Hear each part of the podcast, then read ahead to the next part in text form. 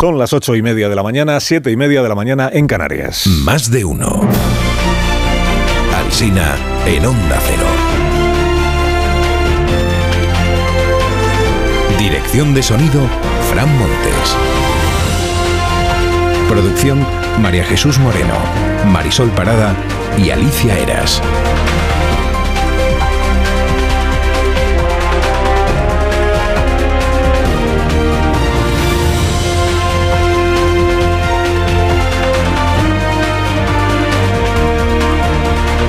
Viernes, eso es lo mejor que le puedo contar yo a esta hora de la mañana, que ya es viernes, que tenemos por delante un fin de semana. Parece que el verano va a continuar, ¿eh?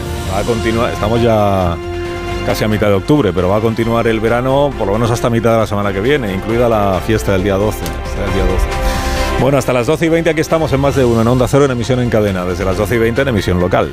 Desde las 6 les estamos contando cosas. Cosas. Por ejemplo, ha muerto, ha muerto Inocencia Augusto, que tenía 90 años y no era ni popular ni famosa. Ha muerto Albino Guerreiro, que tenía 92 y no era ni una celebridad ni una persona conocida. ¿no? Ayer los enterraron a los dos en el cementerio de Roupar, municipio de Sermade, en Galicia. Inocencia y Albino, en presencia de sus cuatro hijos, seis nietos, dos bisnietas, hermanos, nueras, yernos, nuera, de más familia. ¿Por qué? Porque Inocencia y Albino estaban casados. 70 años han vivido juntos y se murieron uno después del otro el mismo día en el hospital de Lugo, después de haber recibido los santos sacramentos. Cuenta Noelia, eh, hija de, Al, de Albino y de Inocencia en el diario La Voz de Galicia, que sus padres se casaron cuando Albino terminó la mili. O sea, hablamos del año 53 y que desde entonces eran inseparables. No podías apartar a uno del lado del otro. Se murieron también casi, casi, casi a la vez.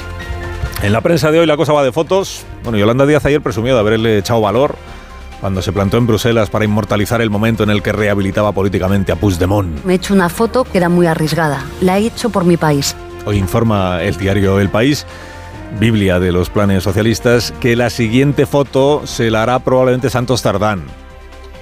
Es el, candidato del PSOE para ser enviado a Bélgica a retratarse con el prófugo, es el número 3 del Partido Socialista. Pero una vez que esté cerrado el acuerdo. Hace ya semanas se publicó que Puigdemont, lo contamos aquí, exigía foto y estatus de interlocutor para negociar, como una de las condiciones para que hubiera investidura. Otra condición cumplida. Quién sabe si cuando ya esté todo hecho nos enteraremos de que esto que hoy se anuncia como futuro, que alguien de Ferraz irá a Waterloo, en realidad ya ha sucedido. No se ha contado, quién sabe, ¿no? Sin paréntesis, eh, OK Diario reveló esta semana que Santos Cerdán había volado a París y que había quien vinculaba eso con, la negociación esta de la investidura. Solo se sabía que había volado a París, que París está en Francia, que en Francia está Estrasburgo, que es una de las sedes del Parlamento Europeo, pero no... Bueno, pues hoy dice el diario El País que este viaje de Santos Cerdán, discreto viaje, en efecto se produjo en el marco de las negociaciones, pero que el PSOE sostiene que no fue a ver a Carles Puigdemont. ¿Y a quién sí fue a ver entonces? Hay que preguntar, ¿a quién, y con, quién se reunió? ¿Por qué tuvo que irse a Francia a reunirse con alguien para negociar una investidura? Bueno, Sánchez está claro que no irá a Waterloo porque Sánchez ni se fotografió nunca con Oriol Junqueras, ni se ha fotografiado con Arnaldo Otegui, ni se va a fotografiar con Carles Puigdemont. Qué buena pregunta para el presidente, ¿no? Si tan respetables son estos socios, ¿por qué nunca se deja ver con ellos? Estuvo la vicepresidenta Díaz ayer en un foro de la vanguardia. Y destaca el diario esta frase suya en portada. Va a haber investidura y gobierno de coalición progresista.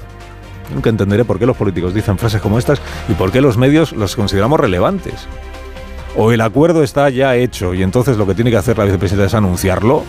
Ya hemos cerrado un acuerdo o no está en condiciones de saber si habrá o no habrá. Y entonces tiene poco valor que haga profecías, ¿no? Pero bueno, ahí seguimos. Titulando en campaña electoral, ¿verdad? Con políticos que dicen, vamos a ganar las elecciones como si estuvieran anticipando un hecho en lugar de emitiendo un eslogan. El director de la vanguardia, Jordi Juan, hace suyo el diagnóstico y el deseo de Yolanda Díaz. Escribe hoy, dice, como ella dijo, estamos ante la oportunidad de un acuerdo histórico que cierre heridas que nunca se debieron abrir. Pero no basta, dice Jordi, con el entusiasmo. No basta con dar por hecho que Puigdemont brindará su apoyo, porque eso es todavía mucho suponer. Leo también en este mismo periódico que Sánchez demora su posición sobre la amnistía hasta que avance un acuerdo. A ver, en rigor creo que lo que se demora es verbalizar la posición, pero posición ya sabemos cuál es la que tiene. ¿O es que alguien piensa a estas alturas que el presidente está en contra de la amnistía? Demora su posición. Escribe hoy Ignacio Camacho en ABC. Dice, el único que puede parar ya la amnistía es paradójicamente su beneficiario. O sea, Puigdemont, si no hay acuerdo.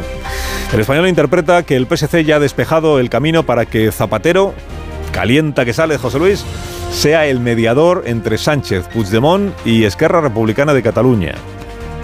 Que lo sea no significa que no lo haya sido ya, por cierto. O que lo esté siendo en este momento, que lo sea.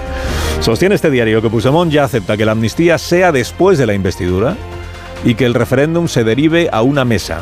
Se derive significa que se admita que se puede hablar de ello en una mesa de diálogo. Claro, si admites que se puede hablar de un referéndum de autodeterminación, estás admitiendo que se puede hacer un referéndum de autodeterminación.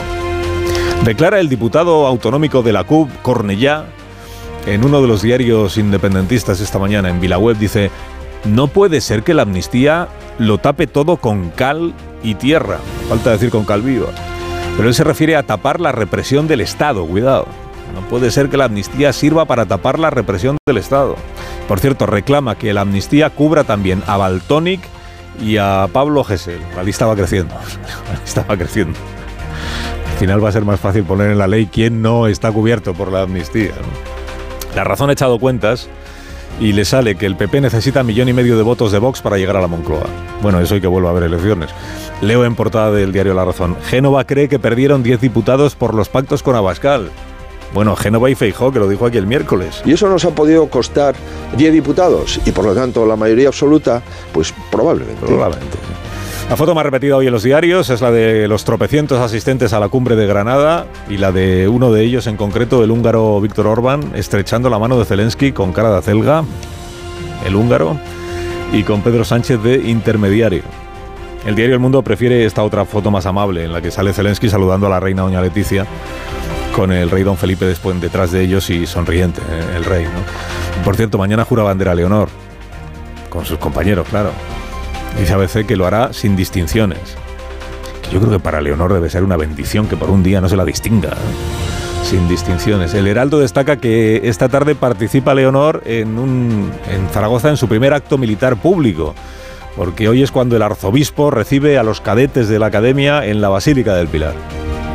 Sobre el Consejo Europeo que se celebra hoy con carácter informal también en Granada, escribe Ana Fuentes en El País que el pacto migratorio que se anuncia es un avance a peor, porque es a costa de endurecer las condiciones de asilo, aplicando mano dura y haciendo ganar más dinero a las mafias. Pablo Rodríguez Suárez revela en El Mundo que es Giorgia Meloni quien está imponiendo los términos del debate migratorio y que además de incluirlo en el Consejo de hoy, ayer lo metió con calzador en una reunión con Macron, con von der Leyen y con el holandés Rutte. Una reunión que al gobierno español no le gustó. Dice el gobierno español, a ver, que aquí el anfitrión soy yo, ¿verdad?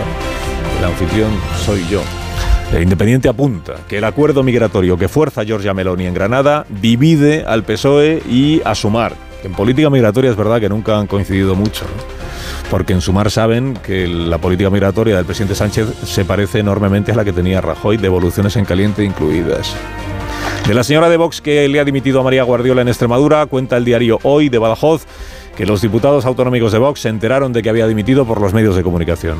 Y se enteraron de quién era el sustituto también por los medios de comunicación. No sé si María Guardiola se enteró por la misma vía, pero igual. Igual. Y termina, el mundo da cuenta, por cierto, de que Espinosa de los Monteros volverá a reunir a sus afines, a los críticos con la dirección de Vox, el próximo mes de diciembre. Dice, pese a la polémica que generó la reunión de septiembre. Polémica dentro de Vox, ¿entiendes? Fuera ni flores. Y, publica El Mundo una foto de familia de Espinosa de los Monteros con los 25 que acudieron a esa reunión de septiembre, reunión o conjura. Ahí están todos. Lo digo por si Santiago Abascal quiere irla repasando.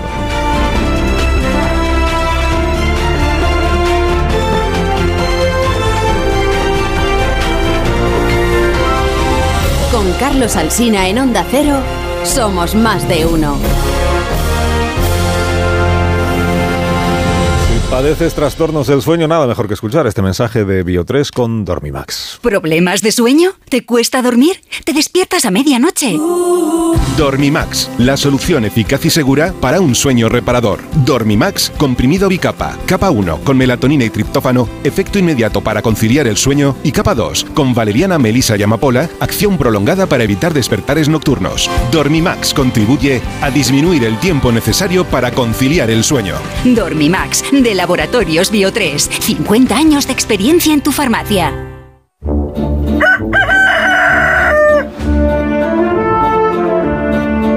Aquí está el Gallo La Torre como cada mañana a esta misma hora. Buenos días, Rafa. Buenos días, Carlos Alsina. Los profesores de Relaciones Internacionales lo habrán encontrado útil, porque no hay una definición más precisa de eso que llaman el poder blando que recibirá 45 líderes europeos en el patio de los Leones de la Alhambra. España posee esos escenarios epatantes para la diplomacia y por eso siempre es una feliz ocasión en la turbulenta vida política del país cuando toca organizar una de estas cumbres internacionales. Esto de la comunidad política europea es un invento aparentemente superficial, porque no tiene demasiada capacidad decisoria y, sin embargo, que Zelensky acudiera en persona a la cita demuestra que allí se libra algo crucial. Quizás sea uno de los momentos más delicados de la guerra. Las dudas de Estados Unidos y los síntomas de agotamiento que ofrecen algunos aliados cercanos a Ucrania son preocupantes. En un primer momento Putin soñó con una operación relámpago que le llevara a conquistar Kiev en una semana, ahora es consciente de que el tiempo puede ser un arma muy destructiva, sobre todo para las opiniones públicas. Y se acerca el invierno, a pesar de que parezca increíble cuando uno mira el mapa de las temperaturas. De ahí que Granada sea un hito necesario, porque Ucrania se enfrenta al reto de mantener el compromiso europeo con el que hizo frente al agresor. Concluye la torre, concluye. Concluyo que, que un misil que provocó una matanza en el velatorio de una aldea cercana a Gerson fue el terrible recordatorio de que la guerra sigue, con la misma crueldad, o más que al comienzo. Que tengas un gran día, Rafa La Torre. Te escuchamos a las 7 en La Brújula. Gracias por madrugar con nosotros. Es mi trabajo, hoy me voy al Alcázar de San Juan. A la fiesta de la vendimia. La brújula desde Alcázar de San Juan esta tarde a las 7 con todo el equipo y naturalmente con Rafa La Torre al frente.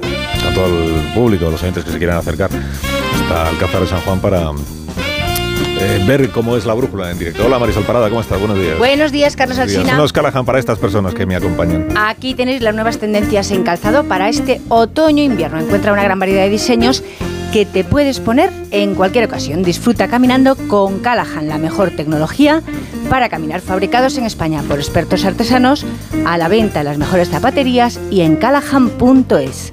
Tecnología, diseño y confort a buen precio.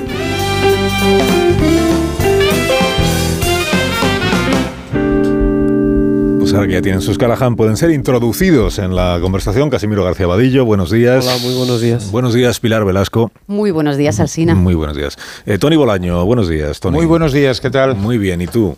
Muy bien, eh, he hecho un chaval. Me alegro muchísimo. Pues es verdad que se te escucha revitalizado. Hombre, Sí, qué bien.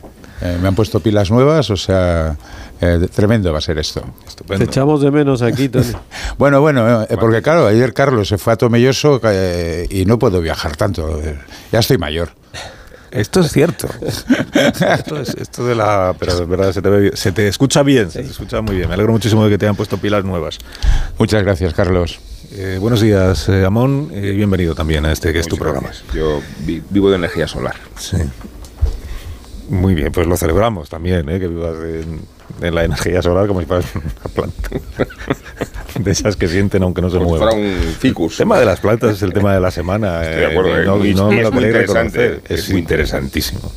Interesantísimo, pero ya hablaremos otra semana de, de eso, de lo que vamos sabiendo. Luego, si queréis, le damos una vuelta a lo de la cumbre de Granada. Hablaremos con nuestros eh, compañeros allí en la cumbre. Sabes, sabéis que hoy es Consejo Informal de la Unión Europea y que, entre otras cuestiones, ha estado de la política migratoria, que vamos a ver en qué queda, porque la señora Meloni está muy batalladora y en muchos de los aspectos que ella defiende está coincide también el gobierno de España.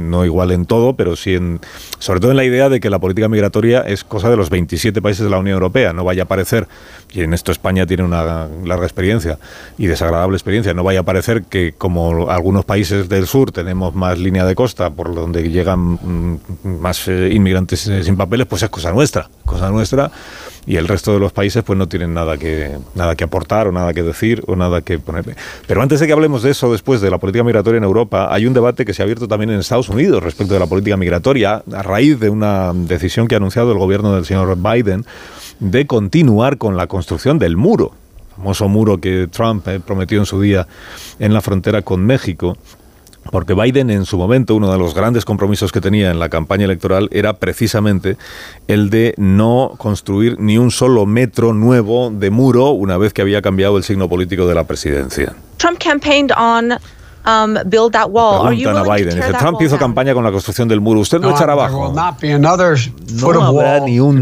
pie ni un metro más de muro construido bajo mi administración. Number two, what I'm going to focus on, and um, I'm going to make sure that we have border protection, but it's going en asegurar que las fronteras making sure that we use estén protegidas, pero empleando tecnología avanzada para gestionarlo. ¿no? Esto es lo que dijo durante la campaña electoral en enero de este año el presidente de México, que era todavía, bueno, es, es todavía el señor López Obrador, dio las gracias a Joe Biden durante la cumbre de líderes de América del Norte, le reconoció el mérito de no haber construido un solo metro nuevo de muro. Usted es el primer presidente de Estados Unidos en mucho tiempo que no ha construido ni un metro de muro. Bueno, pues esto es lo que cambia ahora porque la administración Biden, el gobierno de Joe Biden, ha confirmado que en efecto va a seguir adelante la construcción del muro.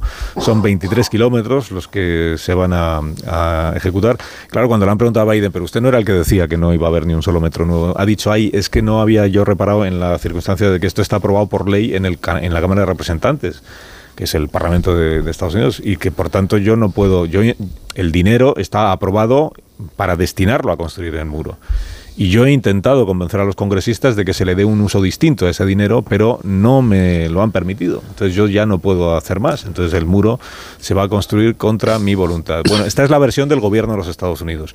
Pero ocurre a la vez que uno de los ministros del gobierno de Joe Biden ha confirmado esta semana que eh, se van a, mm, ¿cómo diríamos?, orillar o, o modificar aceleradamente algunas leyes ambientales para poder acelerar la construcción del muro.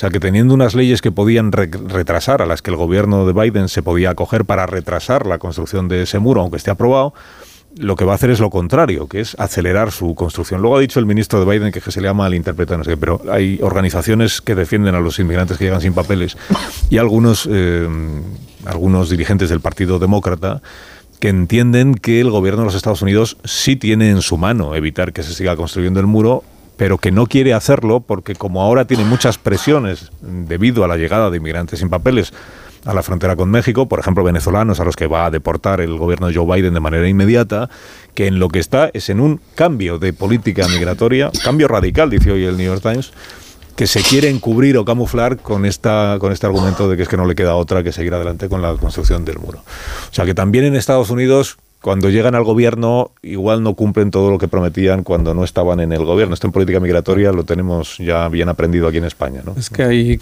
no solo Sánchez cambia de opinión, hay muchos que cambian de opinión. Y mm, claro, mm, lo que hay que ver es eh, mm, que Biden eh, está pensando en que dentro de un año hay elecciones en Estados Unidos. Y el la inmigración es un tema mm, que arrastra muchos votos y que hay una parte muy importante de la población que está en contra de la inmigración. Está en contra porque piensan que esos inmigrantes que llegan de forma masiva e ilegal les pueden quitar los puestos de trabajo o pueden hacer que los salarios bajen aún más o que, en fin, todo eso, eso esos fantasmas que se mueven y que, y que hacen que la gente rechace la inmigración. Es lo mismo que pasa en Europa, los países que tienen frontera con el Mediterráneo, Italia, Grecia, donde también hay un problema gravísimo, España, etcétera, pues claro, la gente dice, oiga, que aquí lo estamos pasando muy mal, no estamos como para ayudar. Y esto lo que significa es que el problema se ha resuelto muy mal, porque solo hay o muros o rechazo o puertas abiertas. Y es que ninguna de las dos cosas es la solución. Es decir, los países europeos que además compartimos una serie de valores importantes, deberíamos encontrar la fórmula para que a Europa pudieran llegar personas de África o de otros continentes a vivir aquí, pero sí que eso pusiera en riesgo algunas zonas europeas. Claro, es, los, los, países también que hacen frontera con, con, el este tal, que son los más opositores a estos asuntos, dicen lo mismo, oiga, que al final quien se queda con esta gente soy yo. Yo creo que hasta que no se solucione cómo Europa en conjunto va a asumir el dinero que cuesta eh, la llegada de inmigrantes, los problemas de educación que eso genera, el problema de puestos de trabajo, etcétera, eh, mm, si no se aborda ese tema a fondo, entonces vamos a tener siempre el debate entre muros o puertas abiertas. Y ninguna de las dos cosas es una solución. Tampoco vale como solución la, la frontera psicológica y electoral que es un muro, ¿eh? porque la percepción del problema muchas veces está por encima de lo que es el problema y se trasladan mensajes xenófobos que no obedecen tanto realmente a la influencia de la inmigración, sino al uso que se hace de la inmigración en la caracterización del enemigo. O sea que el muro de Trump era físico, como lo fue el de Obama, que construyó más kilómetros que Trump, pero era psicológico y era político, en el sentido de decir, hay una amenaza exterior, yo me voy a ocupar de defenderos de la amenaza exterior. Y es paradójico, aquí Pilar conoce muy bien Florida, conoce muy bien Miami, y sabe de que hay muchos inmigrantes ya con derechos en Estados Unidos que rechazan a los inmigrantes eh, de la frontera sur. Y que la victoria de Santis en Florida, por citar un líder extremo y xenófobo eh, con un mensaje muy anti-inmigrante, tiene a su favor el voto de los latinos porque tienen consolidados los derechos y porque además comparten ideología y, religión con DeSantis. Lo digo porque no es que los extranjeros que ya están en Estados Unidos eh, voten siempre opciones demócratas. ¿Qué va? No, no, no. Eh, DeSantis es el ejemplo que demuestra lo contrario. Y, y, por eso es, un problema mucho más complejo de lo que parece. Y por eso es muy caricaturesco también eh, acusar a Trump de construir un muro cuando los presidentes demócratas y republicanos lo han hecho con la misma intención y, con la misma elocuencia. Digo que si empezamos a contar los, las millas, por citar la medida local, de los Bush y de Obama, eh, nos encontramos con sorpresas que tienen que ver también con, con la, la, incumplimiento de la promesa de Obama de cerrar Guantánamo, por ejemplo. ¿no? O sea que Sí, efectivamente, es que hay un voto tradicional republicano latino en Estados Unidos que es, mm, iba a decir, más duro con la inmigración que el propio voto eh, republicano americano en estados como Texas o, como bien decías, Florida, desde, desde hace años y en cada crisis migratoria. Pero sí, los gobiernos se contradicen, pero la administración americana especialmente se contradice en materia migratoria desde, desde Obama, que, que yo recuerde, ¿no? porque Bush tuvo una, administración, eh, tuvo una gestión dura de la inmigración, pero no tanto. Fue la crisis de los balseros, se abrió a muchísimos refugiados, a solicitantes de asilo, cosa que no hizo Obama.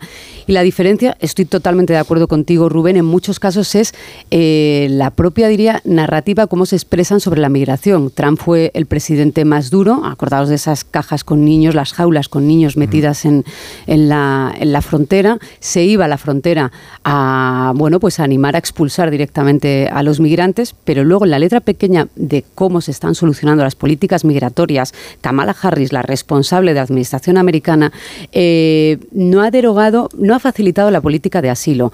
Eh, lo que hizo Trump durante el, durante el COVID de las devoluciones en caliente más, más agresivas todavía, también siguen manteniéndose después de que haya terminado el COVID y con la administración de, Biden. Y los números efectivamente no mejoran y las condiciones y una, la frontera cada vez es más dura, con una, con un agravante que no pasa tanto en Europa y es que se produce una situación en la que hay migrantes que ya han pasado la frontera, que hacen su vida en Estados Unidos, que tienen hijos y que se quedan durante años y décadas en un limbo administrativo porque no se les regulariza. Eso no pasa en Europa, que los plazos son muy largos, pero es que, es que yo conozco inmigrantes y familias enteras que llevan 20 años, que, declaran Hacienda, pero que no tienen ningún otro derecho, como votar o, cualquier derecho de ciudadanía. Sí, pero a ver, yo creo que el Partido Demócrata lo que está intentando es achicar espacios al Partido Republicano porque vienen unas elecciones. Y como vienen unas elecciones, aquí el señor Biden se ha puesto estupendo ¿eh? y tira para adelante un tema que es muy sensible y además que es tan sensible como puede darte la victoria o ser derrotado en algunos estados que luego pueden resultar claves. Luego Casimiro decía que Europa tiene que concienciarse y intentar llegar a un acuerdo porque es un problema de todos. Yo, Casimiro, mm, eh, soy pesimista. ¿eh? Entiendo lo que tú dices y estoy de acuerdo, pero soy pesimista porque Europa no tiene ninguna intención de, solidarizar los países del norte con los del sur. Eh, lo hemos visto en diferentes, en diferentes crisis. Se, puso en marcha Frontex y, hombre, Frontex es manifiestamente mejorable. Italia tiene problemas, se los come Italia. España tiene problemas, se los come España. Grecia tiene problemas, se los come Grecia. Y de ahí no se van a mover los países del norte, sobre todo los demás del norte. Y fijaros cuando ha habido alguna crisis eh, migratoria por el este, mirar los países del este como, se plantea la, la, película. La última la hemos tenido entre Polonia y Alemania. Bueno, yo creo que hoy Meloni dirá todo lo que tenga que decir, pero no va a haber ningún acuerdo en Granada. Ninguno. Sí, estaremos en Granada y hablaremos con, nuestros enviados especiales para que nos cuenten qué se espera de, la reunión de hoy.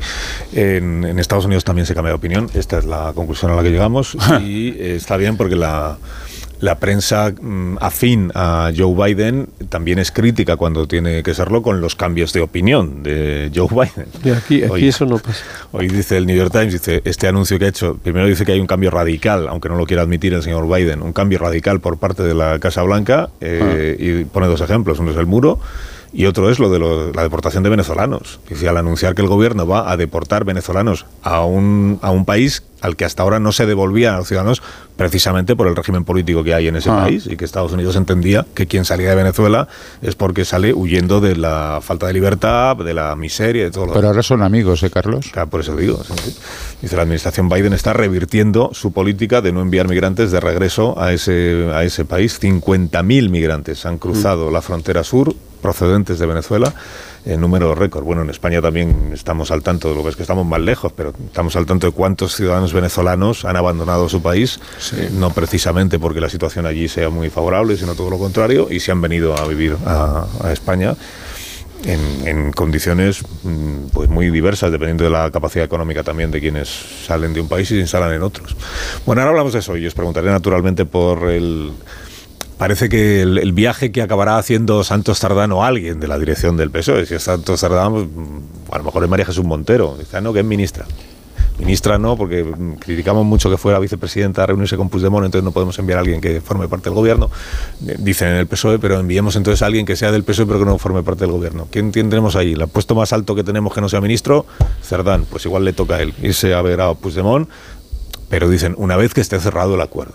Si no, ¿para qué vamos a, sino para que vamos a hacer ese, ese viaje con esa foto, como diría Yolanda Díaz, arriesgada. ¿eh? Foto arriesgada. Un minuto hablamos de eso y recibimos enseguida a Raúl del Pozo. Más de uno en Onda Cero. Carlos Alsina.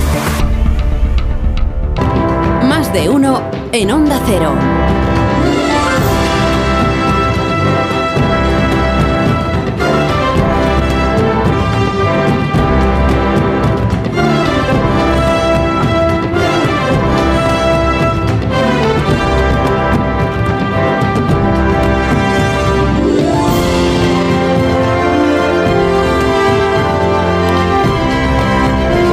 9 y 2 minutos, una hora menos en las Islas Canarias, es viernes, eso se nota en el estado anímico de los contertulios también, usted se da cuenta, ¿no? De que los viernes pues tienen como una disposición especial a, sí, al, trato cordial, no se amontonan, no, me, no, se me embarullan, no se indisciplinan, ¿por qué? Pues, pues porque es viernes.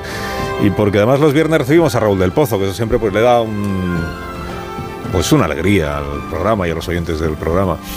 Buenos días, Raúl del Pozo, ¿cómo estás? Buenos días, Carlos. ¿Qué, tal? Pues muy, muy contento de escucharte. ¿Y tú? Yo también, de estar contigo. Me alegro mucho, me alegro mucho. Cuando tú quieras, que empiece Viva el Vino. Puigdemont, un caganer carlista, desde el coche oficial proclamó la República de Cataluña. Y luego se escapó como un jindón corto de cuello. Y ahora va a decidir quién gobierna España ha declarado que no se abstendrá en la investidura, que votará sí o no para evitar otras combinaciones. Seguro que votará sí porque nunca se verá en un desatino igual. Dice que Cataluña no tiene rey, que Felipe VI puso la corona al frente de la represión y ha colocado un retrato del monarca boca abajo. No le perdonan al rey que parara el primero de octubre igual que su padre paró el 23 de febrero. El Bolívar de Opereta rechaza a Illa como mediador, a Llarena como juez para que no le ponga las pulseras. Exige el certificado de penales limpio para la familia Puyol, que le avisa que no se deje engañar por Sánchez. Feijó declara que Pedro es un actor de reparto en la obra que dirige Puigdemont, pero Sánchez, con su sed de poder, puede estar más tiempo en el Palacio de la Moncloa que Felipe González. Los separatas que dejan Cataluña entrampada y dividida lo que quieren es trincar y mandar en la Generalitat. Su, su republiqueta fue una collonada y un fracaso, pero con siete votos pueden cambiar el régimen. Paco Vázquez, que rompió el carnet del PSOE, será uno de los oradores el domingo en el mitin de la sociedad civil catalana y ha dicho que lo que pretende la amnistía es parar el golpe de Estado. Según Sabater, solo nos queda el, rey y la Guardia Civil. No sabía yo que estábamos tan jodidos. Las copas de la fraternidad pueden cerrar este abismo, querido Carlos. Ayer en Tomelloso defendiste la democracia y la soberanía de España desde el infinito viñedo de la Mancha, donde Sancho, empinando la bota, llamó al vino hijo de puta y católico, para elogiarlo. ¡Viva el vino!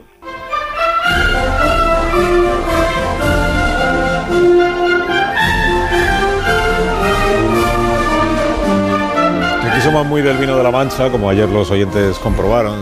También somos muy del vino de rueda, ¿eh? Tampoco... Hay que defender el vino. Somos eh, muy defensores de, la España diversa y plural en denominaciones de origen. Muy bien. Bueno, Raúl, que tengas un fin de semana estupendo. Ya te lo deseo igual. Y ahora cuando quieras ya puedes colgar. Muy bien, vale. Cuidado que va a colgar. que, que cuelgue más sutil.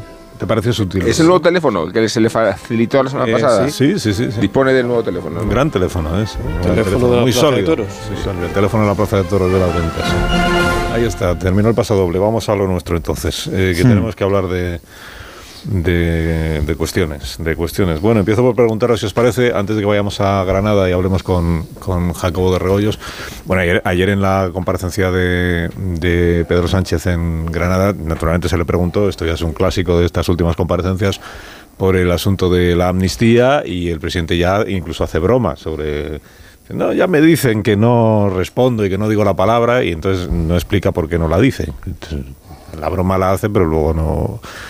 Tampoco es que haga falta ya a estas alturas que, que diga la palabra amnistía, porque todos sabemos de lo que se está hablando. Eh, Se está negociando, estamos negociando, es lo que dijo ayer el presidente del gobierno. De, dos novedades de, de estas últimas horas. Una es esta información que publica el diario El País respecto de que Santos Tardán podría acabar plantándose en Bruselas para hacerse la foto con, con Carlas Puigdemont. Ya hace unas semanas contamos aquí, no sé qué diario lo publicaba, eh, si no lo diría, como sabéis, pero igual era el español, no lo sé, que Puigdemont exigía, una de las condiciones que ponía para negociar la investidura de Sánchez es que se le reconociera abierta y públicamente como interlocutor, es decir, que hubiera una foto en Waterloo. Lo más parecido a eso que hemos visto en, las últimas fechas es la foto con Yolanda Díaz, claro, no es Partido Socialista, pero es también del, del gobierno de coalición, con Yolanda Díaz en Bruselas. Esto sobre la foto que acabará habiendo, que es, si hay un acuerdo, eh, habrá una foto de alguien del PSOE con el señor Puigdemont. Y luego sobre la foto que ya hubo, la de Bruselas con Yolanda Díaz, lo que ayer dijo la vicepresidenta segunda en este foro del diario La Vanguardia.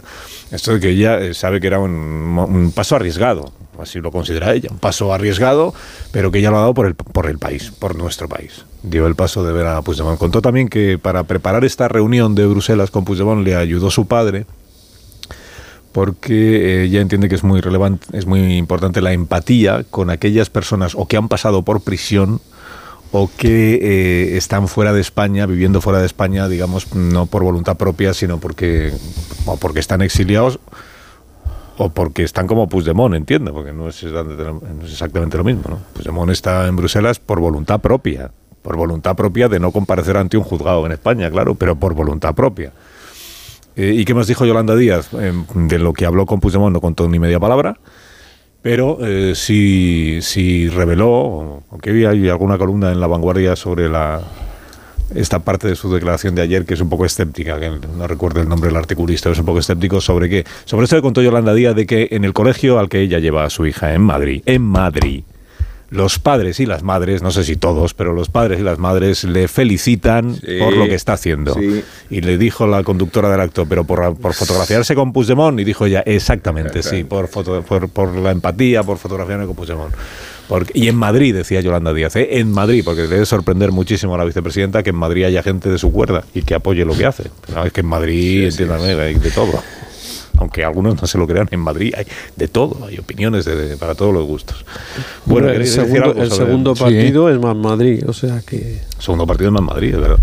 Que no es tan raro. Que es el, que forma parte de Sumar, o sea, que tampoco es... En Madrid, ¿eh? En Madrid. Bueno, ¿alguna cosa queréis decir seguro sobre estas cuestiones? Bueno, yo, yo creo que... Mm, es que, Yolanda, yo estuve viendo ayer, no todo, porque es, es demasiado, eh, pero sí que vi una parte importante de lo que ella dijo en el foro de la vanguardia, ¿no? Mucho lugar común y mucho atribuir a la izquierda. Todos los, todos los valores, no hay ningún valor democrático, ético o político que no esté en la izquierda y ella representa esos valores. O sea, ese es el concepto que tiene ella de sí misma. Eh, entonces, mm, eh, en el tema de situar eh, la, negociación como algo de riesgo, algo que se hace por España y tal, pues entra dentro de esta visión del mundo tan egocéntrica, donde no pasa nada bueno en lo que yo no, forme parte. Pero es verdad que eh, no hubo ninguna cosa, eh, yo pensé, si yo tuviera que titular esto, qué difícil, porque no había realmente nada. Cuenta la anécdota del colegio, que me recordó algo parecido que contó Marta Rovira eh, cuando estábamos en el, digamos, en el pre-1O, que decía que ella cuando estaba en la parada del autobús eh, con sus hijos, las madres del colegio le, la animaban a, la independencia, le decían hay que, hay que, hay que tirar para adelante, hay que no sé qué. O sea, es un recurso tan pobre como el del periodista que siempre dice, no, es que el taxista que me ha traído y, saca ese tema a colación. O sea, yo creo que hay, hay una pobreza argumental enorme, enorme. O sea, a mí me decepciona mucho eh, Yolanda Díaz, porque Sánchez, a Sánchez le criticamos mucho por su falta de coherencia, pero yo creo que no. O sea, yo, fijaos, hoy estoy muy pro Sánchez, pero Sánchez no, no tiene falta de coherencia. La coherencia de Sánchez es total. Hace siempre lo que le interesa. Lo que ocurre es que nosotros entendemos la coherencia de otra manera, pero que siempre que, que, pensemos qué va a hacer Sánchez, hay que pensar qué le interesa en este momento. Y lo hace. O sea, hace un año le interesaba decir que Puigdemont lo iba a traer él lo hace inmediatamente. lo hace inmediatamente explica qué es lo que nos interesa a todos. Claro, y luego lo, viste de que el país sin eso pues no podría vivir y además la convivencia y tal, estos valores que se sacan del baúl cuando a uno también le interesan. O sea que estamos como... Y esto pasa, en mi opinión, porque realmente no hay noticias. O sea, eh, ayer a, Pedro Sánchez, eh, tal, eso de lo que usted me habla mm, es como cuando Rajoy hablaba de Bárcenas, que no mencionaba su nombre. Eh, la amnistía del Bárcenas de, de, Sánchez. Es que no lo menciona y, luego además se regodea. Sí, estamos negociando, tal, no sé qué. Bueno, vamos a vivir una etapa de mucha rumorología, de mucho voy, vengo, tal, pero eh, por lo menos hasta noviembre vamos a vivir en esta indefinición porque hasta noviembre no va a haber acuerdo, que yo creo que seguramente lo habrá, de investidura del presidente. Claro, sí, no hay noticia porque entre la discreción que decía Sánchez y la transparencia de los pactos seguimos en la, eh, entre comillas, discreción en la que nos enteramos de poco efectivamente o trasciende poco, por mucho que sepamos que las negociaciones siguen, siguen activas. Yo por unir la, información que dice el país del posible viaje de Santos Cerdán y, Yolanda Díaz reivindicando su, su viaje a Bruselas, eh, recuerdo que desde el entorno de Yolanda Díaz, cuando volvía de Bruselas, decían, esta foto no será la única, va a haber más fotos, va a haber más encuentros. Eh, no sabemos si serán de Yolanda Díaz, de Jaume Asens, su portavoz negociador, o presuponemos que de Díaz, y ya la primera la hizo ella, eh, pero se daba por hecho también efectivamente que el PSOE tendría que hacer algún gesto eh, con, con Junts y algún gesto con Puigdemont. Se le reprochó en ese momento a, a, Yolanda Díaz también, o algunos le reprochaban, que le hubiera dado una interlocución tan directa a, a, Puigdemont y no a Junts, que es con quien tiene que negociar el partido, el grupo socialista, el grupo de Sumar, sobre todo en el Congreso de cara a una investidura y porque es el lugar de la ronda de, de contactos. ¿no? Pero efectivamente yo no lo descarto que sea Santos Cerdá porque evita el impacto de que sea un ministro de presidencia como Félix Bolaños o, o Montero, porque qué duda cabe que cualquier foto en el de aquí al 27 de noviembre con Puigdemont todavía genera eh, va a generar muchas muchas resistencias. Es verdad que se da que damos por hecho la amnistía, pero yo no estoy de acuerdo en que el darla por hecho no quiera decir que queda mucha pretemporada de aquí a que pueda haber eh, una investidura. Porque en lo que coincidían también PSOE y Sumar era en exigir o plantear una que rechazara que se bajara de la unilateralidad Puigdemont. Y en ese punto todavía no estamos, no sabemos qué va a pasar. Puigdemont no ha hecho ningún gesto, ni Junts, sobre si hay una amnistía, nosotros eh, nos comprometemos a que no vamos a forzar en el futuro ningún referéndum. ¿no? Eh, Em, así que quedan fotografías, queda saber en qué términos, queda saber a quién podría afectar esa ley de amnistía. Yo descartaría que por mucho que mm, desde, la, desde el PP insinúen que esto afecta a Puyol, que afecte a causas eh, de malversación y corrupción económica que nada tienen que ver con el proceso, que se remontan allá desde el año 2000, en el caso de, de los Puyol, y o al propio Baltonic. Yo que estoy muy en contra de que tenga que haber una condena por el contenido de unas letras, anda que no había letras duras aquí en el rock de los 80 y 90, eh, pero no tiene nada que ver con el, con el proceso, es que ni siquiera eran letras en el contexto del independentismo en, los años duros. ¿no? Y, por último, eh, cómo, el, cómo el PSOE resuelva o, con, internamente ¿no? la, la posible amnistía también está por ver si lo hará en un comité federal donde ratifique su gobierno de coalición con, con Sumar, que eso sí tiene que pasar por, por una ratificación del, del, partido y se aprovechará para hacer esa consulta al comité federal, a un posible comité federal sobre, sobre la amnistía. Se ríe, se ríe no, Rubén. me río porque ahora vas a decir la militancia. No, se ríe Rubén, pero ahora, sí que termino no, no, lo que sí hemos... no, no, ahora sí que, ahora sí que termino... que ibas a decir dos criterios, dos criterios de, de confirmación de la iniciativa. Uno es el y otro de la militancia, ¿verdad? Claro, pero fíjate, Rubén, lo que ha pasado esta semana, que el, el, Partido Popular, en su labor de oposición, llevó al Senado una moción de censura eh, de la amnistía. Eh, también quería llevarla en el Parlamento de García Paje y ni siquiera García Paje ha permitido que se debatiera esa moción. Las resistencias a la amnistía están siendo justitas, ¿eh? justitas, digo, internamente. no, me, ría de tus argumentos, me reía Sí, pero voy a decir una cosa solo, con tu permiso. Le dejo, le dejo. árbitro. Ah, pues habla. Eh, que tiene que ver con que en realidad eh, no existen eh, espacios de refutación a la idea de Sánchez, ni, ni, existe un partido socialista en sus órganos dotado para cuestionar la decisión del jefe, ni la militancia se puede considerar un argumento plebiscitario de apoyo, por mucho que sea ecuánime y, elocuente y rotundo, entre otras razones porque la militancia representa 140.000 hooligans de un partido que tiene devoción integral a su líder. Solo faltaba que a Sánchez se le cuestionara dentro del partido. Eh, es interesante lo de Santos Cena porque demuestra la vergüenza que produce reunirse con Puigdemont, el bochorno y, es interesante que se manden em, emisarios de segunda categoría para que ningún ministro se manche las manos.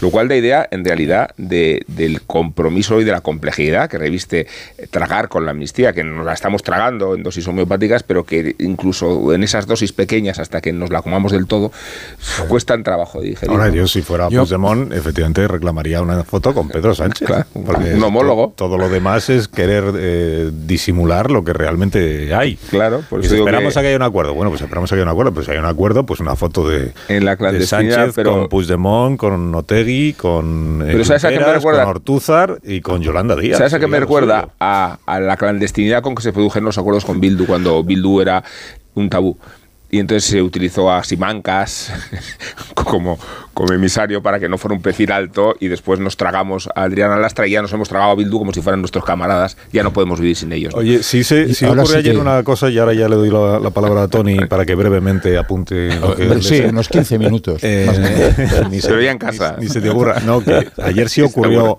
Sí ocurrió algo que de, del día de que es eh, el, el PSOE anuncia en su equipo negociador que lo forman Santos Cerda, Ambola, Años eh, y Salvador Illa. Salvador Hmm. Illa, que dices, bueno, tiene sentido. Y Oscar que, Puente, ojo. No te lo Oscar. Puente, sí. Eh, pero digo, Salvador Illa, dices, bueno, pues, no, pues igual no estaba en las quinielas hasta ese momento, pero tiene sentido porque es el líder del Partido de los Socialistas de Cataluña. Al final y al cabo se está negociando con partidos eh, que se presentan en Cataluña a las elecciones. Bueno, Salvador Illa. Y entonces dice Puigdemont, ah, no, no, no, no. no. A mí al señor Illa quítenmelo de aquí, que yo no quiero saber nada del señor Illa. Y, dice, ah, se puede poner condiciones también a quién el, qué, eh, qué, interlocutores tiene que elegir la otra parte. Porque hasta ahora no hemos visto al, PSOE diciendo, no, no, y de Esquerra a mí no me pongan ustedes a Rufián. Ustedes no. Bueno, pues Puigdemont sí. Puigdemont dice, Salvador Illa ni de broma. Han pasado 24 horas. No sé si os consta que el Partido Socialista o el PSC haya dicho algo sobre esto. Nos han vetado al líder del partido en Cataluña, al ganador de las elecciones autonómicas, al ganador de las elecciones generales. Y al que y más sabe, y al, nada. y al Y al que que más les- sabe, y al que más sabe Y de al la que les cosa. come la tostada. Y al que, más, y al Ay, que le ay. come la tostada. Y nadie ha dicho nada. O sea, nadie le ha dicho a Puigdemont, oiga, tendremos derecho a elegir nosotros los interlocutores que queremos poner con usted. Bueno, eh, Bueno, Tony. eh, esta mañana la vicesecretaria general del PSC me decía, bueno, 10 votos más. Eh, cuando se, el Puigdemont y el independentismo atacan a ella, yo creo que cometen un error de, de base. Pero por partes. Eh, comisión negociadora. ¿No sorprende que no exista Patxi López? Es la primera vez que el portavoz parlamentario del PSOE, la primera vez desde la instalación de la democracia, no está en una negociación. Lo de Oscar Puente que decía Casimiro, yo creo que iba con toda la mala intención, pero yo creo que aquí pueden haber cambios a, a posteriori. Salvador Illa es verdad que es el indeseable. No lo pueden soportar porque en el fondo es el que les gana las elecciones y el que además está dando una fuerza importante al Partido Socialista. Pero es tan indeseable, tan indeseable, Carlos, que en más de medio millón, casi 600.000 catalanes están gobernados por PSC y Junts con alcalde socialista. O sea que esa confianza que lo despierta ella parece que luego en el día a día no es tan así. Incluso ayer se, eh, se hizo casi una moción de censura al conseller de Medio Ambiente, que lo raro es que lo haya dimitido, y donde Junts votó con el PSC y, ojo al dato, Ciudadanos, Vox y PP. Con lo cual, eh, hombre, eh, viva la falta de confianza. Del viaje de Santos Cerdán y Juan Francisco Serrano, que es el diputado, es un diputado andaluz y es la mano derecha de Santos Cerdán, miembro de la Ejecutiva Federal, fueron a París. Pero hombre, mmm, como ayer publicaba, Santos Cerdán me decía de una mínima verdad el viaje a París, y seguro que hubo contactos con gente de, de Puigdemont, han inventado una gran mentira. Porque Puigdemont, ahora os vais a reír, eh, sobre todo Carlos, que es eh, un fan del politólogo Tony Comín, Hombre, estaba asistiendo a una intervención de Tony Comín en el Parlamento Europeo en Estrasburgo. ¿En qué idioma? En italiano. Y eso, eh, vamos, yo creo que, que era, era fundamental para no perderse la cosa. Y ya para acabar, porque si no me vais a decir sí, que, no, que no callo, que no callo, ayer Puigdemont hizo un movimiento inteligente estaba creciendo mucho la historia y sobre todo después de las declaraciones del presidente canario Fernando Clavijo del voto de coalición canaria al Yavín. Bueno, se, se, cargó el Yavín en, ¿eh? se cargó el Yavín en dos segundos diciendo no nos abstendremos o sí o no, con lo cual volvió a coger protagonismo. Y luego lo de Yolanda Díaz, el acto de ayer. Bueno, el acto de la vanguardia es un acto, digamos, habitual, ¿no? En, en Madrid, Barcelona, etcétera, etcétera. Pero yo estoy flipando. Reunión con los sindicatos catalanes. Entonces espero que se reúna con los andaluces, con los vascos, con los sí, gallegos, claro. que lo haga con todos. Y se reúne con la PIMEC, no se reúne con, con Fumenda al Treball y dices esto, a ver dónde me he perdido. Y hombre, y a lo mejor estaría bien que se reuniera con Garamendi, no sé, ¿eh? y con Cepime. Es bastante sorprendente ese aquello y tenemos un acto en la vanguardia y vamos a rellenar agenda. No sé si el secretario general de la UGT le dijo que UGT no tiene ni puñeteras ganas de que ella repita como ministra de Trabajo. Pero bueno, ahí, ahí quedó la cosa.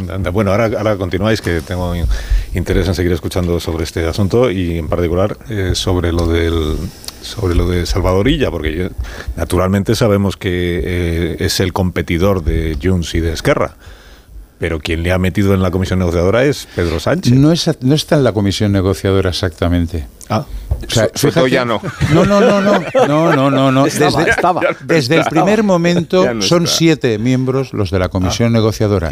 Y, Salvadorilla, Pedro Sánchez lo puso, puso a Salvadorilla, digamos, como asesor áurico. Y la foto de Ferraz es lo que le sienta como una patada en el salve sea la parte al señor Puigdemont. Porque, o sea, Puigdemont quiere ser el, la mayonesa que une toda la salsa. ¿eh? Es verdad que quiere una foto, seguramente la tendrá con Santos Cerdán, porque no es un tema menor, ¿eh, Rubén? Santos Cerdán no deja de ser el secretario de organización del Partido Socialista. Hombre, no es Rafael Simancas. Sí, perdona. Eh, no es Rafael Simancas. Han evitado cualquier compromiso explícito con un miembro del gobierno, con un ministro de relevancia y con un matador. Claro, se porque ha es, subalterno. Porque es, no, es negociación entre partidos y Santos está en, primera línea de esta batalla. ¿eh? Si fuera, si, fuera, si fuera admirable, se hubiera dado un abrazo como con Zelensky. Pero por o sea, favor, Zelensky le abraza. ¿Por qué no quiere abrazar a este hombre? Vamos a Granada, que está Jacobo de Regoyo ya. ¿Por qué no se abrazan Feijóo y Abascal? Por la misma regla de tres. ¿eh? y que ahora resulta que no cambies de tema, el señor Feijóo dice que ha perdido las elecciones por pactar con Abascal. Bienvenido a la realidad. De tema. ¿Cómo hemos llegado a Feijóo de repente? Ah, porque yo soy aprovecho, aprovecho cualquier cosa. Feijóo dijo una cosa bien interesante, que bueno, es el, marco institucional, el marco institucional en que se desenvuelven las conversaciones, porque a él se le urgió a formar rápidamente una investidura fallida y Armengol, que es la presidenta del Congreso. estuvo un mes, ¿eh? ¿eh? Sí, pero es que lo que dijo aquí es que Armengol disfruta de un espacio institucional no me cambies los en temas. pacto con Moncloa para que se dilate la negociación el tiempo que haga falta. Y eso es un arbitraje de parte. Eh, de parte. Solo una cosa, hubo una foto de Feijó con Abascal, precisamente para negociar la no investidura, pero hubo una foto de Feijó con Abascal. Después de reuniones secretas. Lo que no va a haber es una foto de Sánchez ni con Junqueras, ni con Puigdemont, ni con Arnaldo Teddy. No la va a haber. Y lo interesante es preguntarse por qué no la hay. Tienes, ¿Por qué no hay? Un minuto, un minuto, un minuto, un minuto y enseguida estamos en Granada. Y si no, Jacobo me echa. Él a mí. Pues estoy aquí esperando a que me, que me deis pasos. No paran de suceder cosas relevantísimas aquí en, Granada y estáis con lo de las fotos y no sé qué. Ahora mismo lo comentamos. Más de uno. Onda Cero. Carlos Alsina.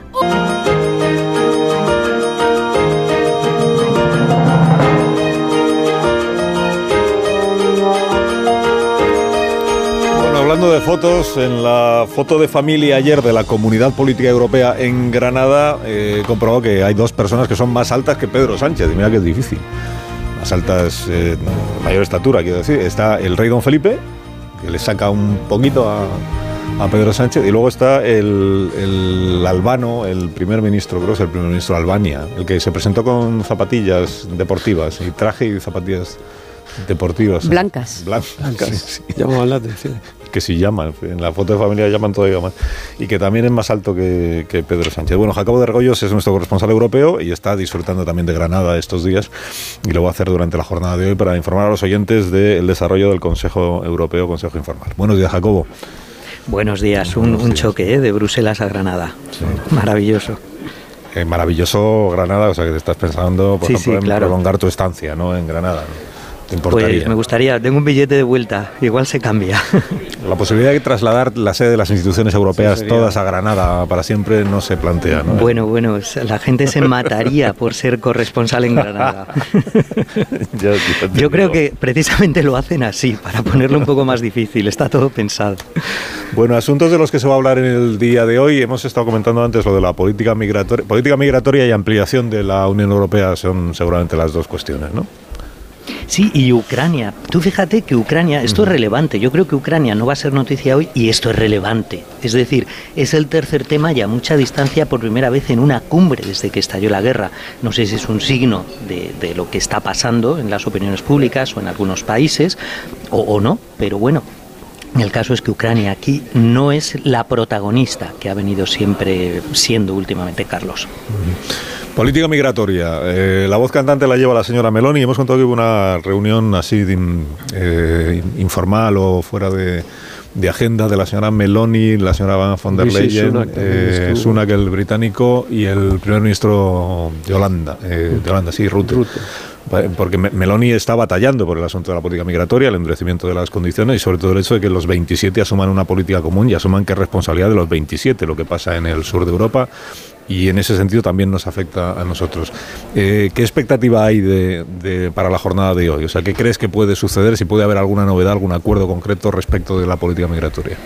Bueno, en esta cumbre no va a haber acuerdos porque es una cumbre informal, se va a hablar de todo, pero y se va a discutir porque la migración es un tema que despierta los peores instintos siempre entre los Estados miembros. Hay que recordar esa crisis de los refugiados sirios del 2015, eh, del 2015 donde se vivieron yo creo que unas tensiones que no había visto nunca, ni siquiera en negociaciones de dinero, que ahí hay mucha tensión siempre, cuando se intentaron distribuir cuotas entre Estados miembros. Los países del este no querían en absoluto Polonia, Hungría, Eslovaquia, eh, que, les pusieran inmigrantes que venían de otras zonas. Se enfadaron muchísimo cuando Alemania, Angela Merkel, permitió un millón de inmigrantes.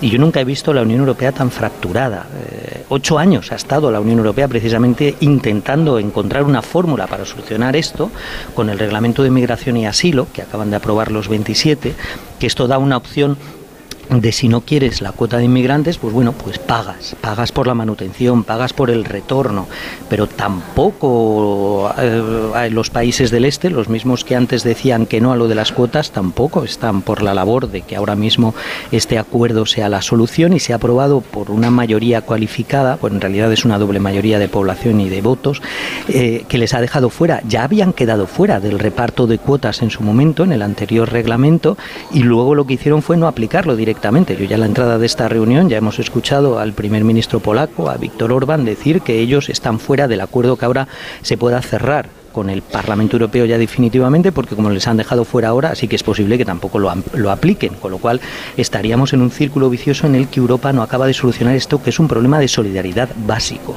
además de, de concepto cultural, y esto nos lleva al tercer tema de aquí, que si queréis luego hablamos, que es la ampliación, es decir, la ampliación también consiste en hacer, eh, tiene problemas de este tipo en cuanto a que nos estamos ampliando y hay que hacer reformas para que funcione la Unión Europea y también para que los nuevos países tengan lo que se llama el, eh, no me sale ahora la palabra, pero es un poco la, vivencia de la Unión Europea, el sentido de la Unión Europea, cosa que no siempre lo tienen porque no tienen esta cultura en muchos de los países de la ampliación. Pero por terminar en el tema de la migración, efectivamente ayer el primer ministro británico, que tuvo una actitud un poco extraña, que en la cumbre se fue enseguida, no hubo rueda de prensa porque se fue enseguida, eh, se reunió enseguida con Meloni lo que hizo es una minicumbre de migración, es decir, ni en la Unión Europea ni con la Unión Europea. Él viene aquí, no le gusta estar aquí porque le recuerda demasiado a la Unión Europea, monta una minicumbre que no está ni siquiera en la agenda y, e intenta enmendarle la plana a la Unión Europea en el tema de inmigración, intentando que sea mucho más dura, reuniéndose con Meloni, que tiene muchos problemas, por supuesto, que vienen desde el Mediterráneo, Lampedusa, etcétera, y, y bueno, hoy ha publicado una carta también en el Corriere de la Sera, en la que habla precisamente de que hace falta una solución europea, esto lo dice el Reino Unido que ha salido de la Unión Europea, pero hay que ser sobre todo más duros, más duros para no dejar que entren eh, los eh, inmigrantes ilegales, porque son los países los que deciden quiénes entran y no al revés. La migración es un verdadero problema, en esta cumbre se va a hablar, pero no se va a encontrar una solución, eso seguro. Oye, y de la ampliación, pues claro, hablamos de la ampliación de la Unión Europea y, pensamos inmediatamente en Ucrania, pero porque es el país que con mayor insistencia debido a la situación que, en la que se encuentra, ha venido reclamando su incorporación a la Unión Europea y ha habido un debate dentro de la Unión Europea de si se puede eh, y se debe acelerar o no ese proceso, de si Ucrania reúne las, las condiciones, los requisitos, si todavía le queda mucho por, por, Pero hay otros países que están ahí en la lista de espera y que además algunos de ellos están... Estoy pensando en el, el señor de las zapatillas, que es el primer ministro de Albania, que es uno de los países que están bastante molestos con el trato, digamos, preferente que se le está dando a Ucrania. En la lista de espera está Albania, está, está Moldavia, Está Georgia, Montenegro, Macedonia Serbia, Norte, Serbia, Ucrania, Turquía, Kosovo, Georgia, Moldavia invitada, eh, pero sin eh, Moldavia le gustaría, pero está más o menos al final de la lista. Son muchos países, eh, es decir, la Unión Europea pasaría de 27 a 36 socios y no es nada fácil. y, la última ampliación no salió bien. Y a fronteras inconcebibles. Quiero decir que si tratamos Turquía como posible miembro, nuestra frontera sería Siria, sería Irak, sería Irán, ¿no? Nada menos. Gente como Javier Solana dice que eso es geoestratégicamente muy interesante, pero también es un origen de problemas. Ten en cuenta que Moldavia, Ucrania, Georgia, allá hay tropas rusas directamente, ¿no? Es decir, dicen que sería geoestratégicamente una opción buenísima para Europa, pero también es una opción muy arriesgada en la que Europa tiene que estar muy segura de sí misma en su política exterior, en su política de, defensa. Eso es. Eh, efectivamente, y no es algo que esté a la vuelta de la esquina. A Kosovo y a Serbia, fíjese. Kosovo, tú imagínate, tiene primero Serbia, que es la que está más avanzada en los Balcanes, tendría que reconocer a Kosovo para que cinco países de la Unión Europea aceptaran la entrada de Kosovo. España está entre ellos porque no reconocen a Kosovo. Eh, Ucrania, Ucrania realmente es un país más corrupto que Rusia, según todos los índices. Eh, ahora con lo que está ocurriendo con la guerra, pues están haciendo un esfuerzo por abrir la perspectiva europea de Ucrania. En noviembre la Comisión Europea va a presentar un informe, pero ya se empieza a hablar de hacer una eh, ampliación por partes, por etapas, que sean miembros pero sin todos los derechos, mientras se sigue negociando que ya son miembros. Se empiezan a dar soluciones mixtas para no quitar la perspectiva europea a países como Ucrania que se quiere ayudar, pero es un poco irreal porque Ucrania está muy muy lejos de hacer reformas que lo puedan hacer un miembro de la Unión Europea aparte de estar en guerra y no cerca de acabar la guerra. La ampliación es verdaderamente un rompecabezas muy muy difícil de cerrar. Ni siquiera en Bosnia y Herzegovina las tensiones con la minoría serbia han acabado.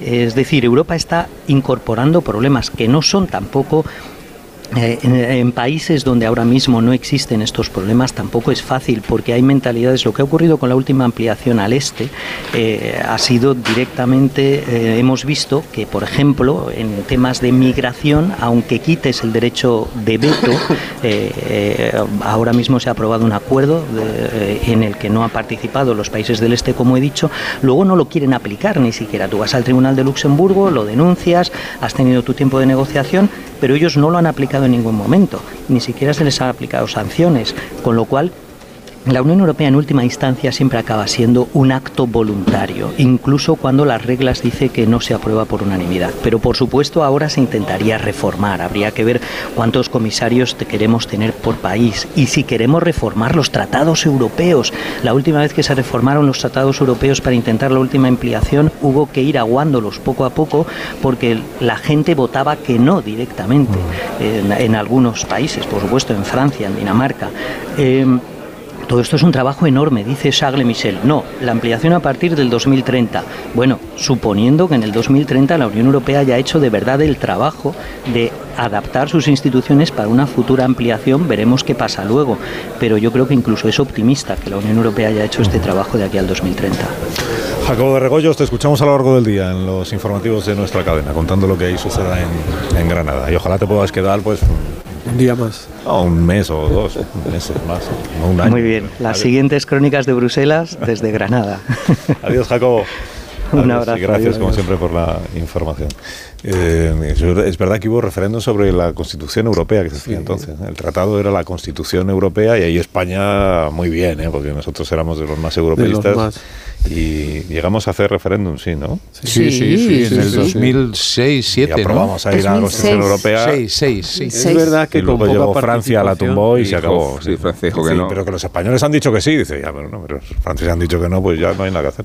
Bueno, dejadme que os cuente que Yolanda Díaz ha dado una noticia, eh, bueno, una noticia, una fecha, una fecha en una entrevista creo que en televisión española, que ha dicho que el martes que viene en el Ateneo de Barcelona, Sumar presentará el dictamen de sus juristas sobre la constitucionalidad de una ley de amnistía. No ha querido anticipar todavía Sí, cuál sí, es el dictamen, sí. pero todo Sí. indica que el, dictamen es que, eh, por lo que ella ha contado, eh, que dicen los juristas de Sumar, que el, el padre- los padres constituyentes, cuando hicieron la Constitución, dejaron expresamente fuera la amnistía, que no Sí. significa que, que no sea constitucional, simplemente que no quisieron que estuviera ahí y que, por tanto, eh, se puede hacer una ley orgánica que se llama amnistía y que el Tribunal Constitucional pues será el que en última instancia tenga que decidir si esa ley orgánica es constitucional o no. Y que hay muchas modalidades de amnistía, ya sabemos que la vicepresidenta en su día dijo que ella conocía tres, no sé si ha descubierto alguna más en estos últimos días, eh, pero que no significa aprobar una amnistía que se esté reconociendo que el Estado obró mal o que el Estado sea responsable de nada.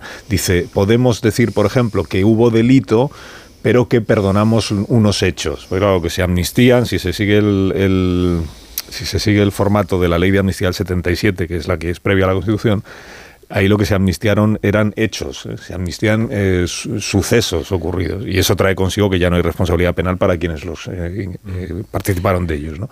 Dice, pues, podemos, podemos decir que hubo delito, pero que perdonamos unos hechos. Y cuando se le ha preguntado si eso significa que para ella los independentistas cometieron delito, ha dicho que, que, que no va... Que, que a eso no va a responder. También ella. puede aportar la portada. Que a eso no va a responder ella, porque la ella igual en el fondo piensa que no hubo delito. Del país el otro día con los 22 casos en que se el constitucional respaldaba la amnistía puede aportarla en la documentación para Sí, sí, sí, sí, es un trabajo pues muy, de- muy- es un trabajo muy meritorio. Ponerse a mirar sentencia y sentencia, sobre todo porque hay una, me decían ayer, de la sala tercera del Tribunal Supremo, que expresamente dice que la Constitución no permite la amnistía. La sentencia que esta no creo que no aparecía entre las. No, No. claro, esta no es de las 22, esta es una que dice eh, precisamente defendiendo que sí existe la posibilidad de indultar por parte del gobierno y que lo que no existe es eh, el indulto general y la amnistía. Y creo que lo dice así. de- pero bueno, ya sabéis que en el debate jurídico siempre es posible encontrar pues quien decida una- defiende un criterio defiende otro. Pero bueno, los juristas de Sumar pues supongo que habrá de todo. Ah, no, igual no. Igual todos están de acuerdo. Bueno, no es baladí, Ah, porque sí. yo recuerdo que empezamos este debate sobre la amnistía con la total seguridad, digo, como no experta en constitucional, de que no había fundamentos legales para justificar una amnistía. Y hay muchos ver, si lo decía el- constitucionalistas que encuentran gobierno, argumentos legales. No, es- no- no digo que no es baladí porque tienen de que Justicia, definir. Lo decían todos los jueces que forman parte del claro, gobierno. Sí, sí, sí. Y de repente todos han ¿Cuántas veces descubierto les afeamos la contradicción? De repente todos han descubierto que había otros criterios jurídicos Sí. que ellos no habían manejado en la vida. Derecho comparado, no lo olvides ese cuando venga, ¿eh? Oye, no es, no- no Y- es baladí. y Si, no hay una buena definición No, no, no. eh, y, encuentran, no, si no encuentran una, o sea, una buena arquitectura jurídica y técnica para hacer una ley de amnistía, esto, ya se habría acabado. decide- Me pido la decide palabra. lo que vas a No, hacer lo- claro. y luego encuentras Hola. la justificación. Primero la investidura y luego Eh, la- las formas técnicas y luego ya los, los órganos que la refutan. Pero ¿y cuando estemos investidos, Pilar? Ahora yo, yo comparto que si el Tribunal Constitucional dice que una ley orgánica es constitucional, es que es constitucional. de la misma manera que si dice que es inconstitucional, es que es inconstitucional. Nos lo hemos dado de árbitro, efectivamente, al Pues que se Constitucional. lo digan a todos los que siguen diciendo que el Estatuto de ¿Puedo? Cataluña del año 6 era plenamente constitucional y que el Constitucional se, empeñó en que no lo era. O el estado de alarma.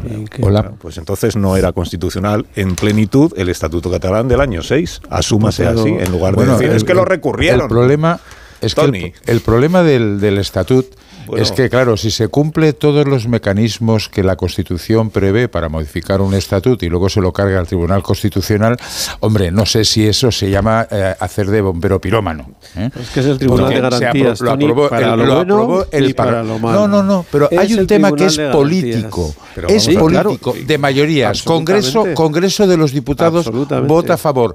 Parlamento de Cataluña vota va a favor. votar a favor referéndum, como va a votar a referéndum, favor de una ley de amnistía referéndum, sin que eso sea referéndum de los ciudadanos catalanes y entonces el Tribunal Constitucional decidió que no era constitucional. a lo mejor el Constitucional lo que tendría que haber hecho es adaptar la, Constitución a la nueva realidad. Que el Tribunal tenía que adaptar la Constitución. pero ¿cómo va a adaptar el Tribunal la Constitución? Menos mal que me has dado a mí la palabra, me estáis zumbando todos y no os veo. es, que, a ver, hay una cosa que es, es que claro, la, Constitución no son las tablas de la ley, ah, no, es una cosa de piedra y aquí todo el mundo se arroga ser el, garante y el interpretador de la Constitución. la Constitución cambia con la política. Pero vamos a ver, Tony. Con la política. Y si la Constitución no cambia, se irá toda la mierda.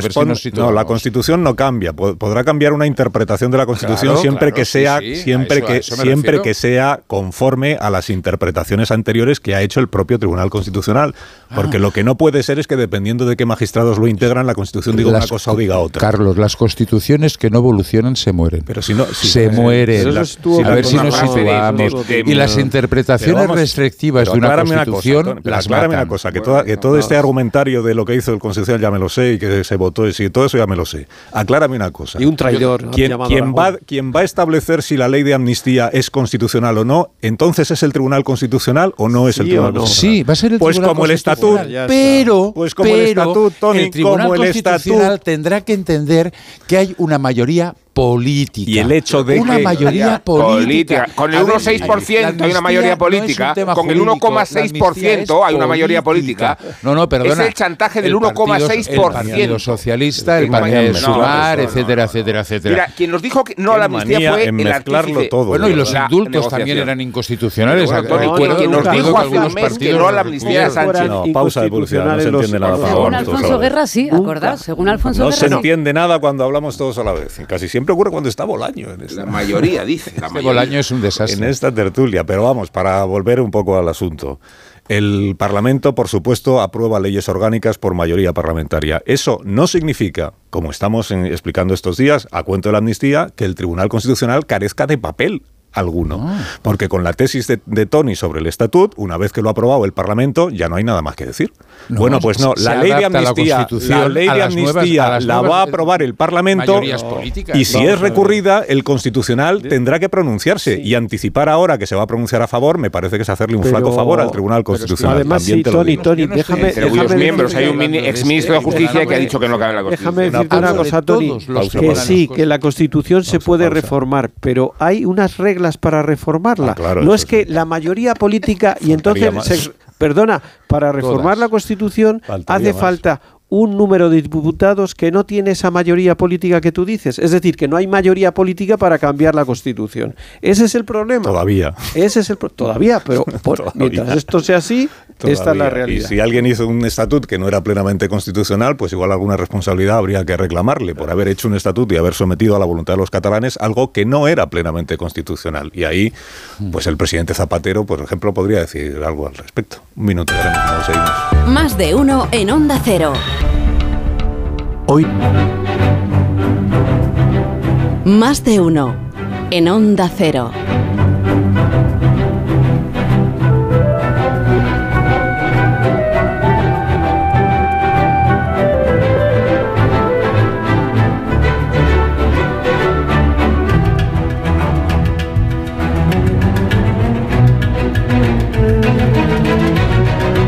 Ignacio Rodríguez Burgos, ¿cómo estás? Buenos días. Hola, muy buenos días. Buenos días. La actualidad económica y financiera, ¿cómo viene hoy? Pues mira, las bolsas intentan despedir la semana con buen sabor, en verde, en verde menta, y todos los mercados europeos presentan ahora mismo ganancias. La bolsa española sube un 0,41%, está rozando los 9.200 puntos. Se podría decir que ladrillo, hormigón y bancos y tecnología es lo que más sube. Por ejemplo, es el caso de Indra, de ACS, bancos como Santander o CaixaBank y también Inmobiliaria Colonial son los valores que están ahora mismo destacando en la parte de las subidas. En cambio, las ventas se concentran en Fluidra y en Repsol, en la petrolera. Y es que el mercado del petróleo sigue realmente revuelto. El barril de crudo se vende ahora mismo en Europa alrededor de los 92 dólares, cuando Rusia ha comunicado esta misma mañana que levanta parcialmente el embargo en las exportaciones de gasóleo.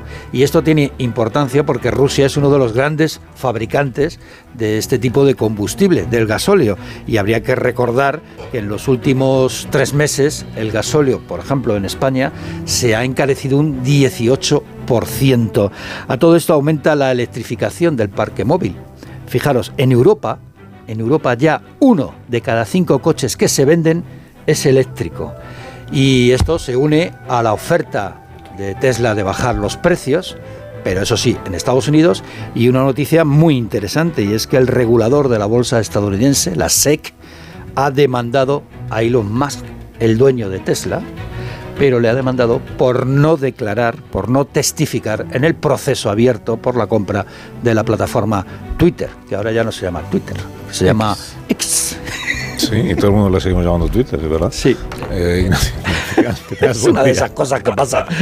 Ya te Y no se tuitea, se postea, que para los que jugamos al baloncesto en posiciones interiores es, es una habilidad muy asumida ya, postear. De estar ahí de poste. Está bien saberlo para los que no lo usan. Bueno, eh, gracias, Ignacio. que Hasta luego. Postear, postear, qué imagen. Bueno, No, unos no Callahan digo para estas más. personas que se van a ir marchando. Porque ya saben ellos que caminar es el mejor deporte, pero para que puedas disfrutar de tus paseos, no te olvides de equiparte con los zapatos adecuados, los Callahan, que están diseñados para caminar, pensados para ofrecerte en tu día a día la máxima comodidad estabilidad y amortiguación y una experiencia única al caminar. Fabricados en España por expertos artesanos a la venta en las mejores zapaterías y en callahan.es. Tecnología, diseño y confort a buen precio.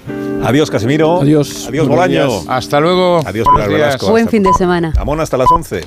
Así Que es. tenemos cultureta y creo que vais a hablar del premio Nobel este que no... La verdad es que no. Luego hablamos de Y ello. de Charleston Heston. Charlton Heston. Hombre, qué bien, hablaremos de los Colby. Eh, son las 10. eh,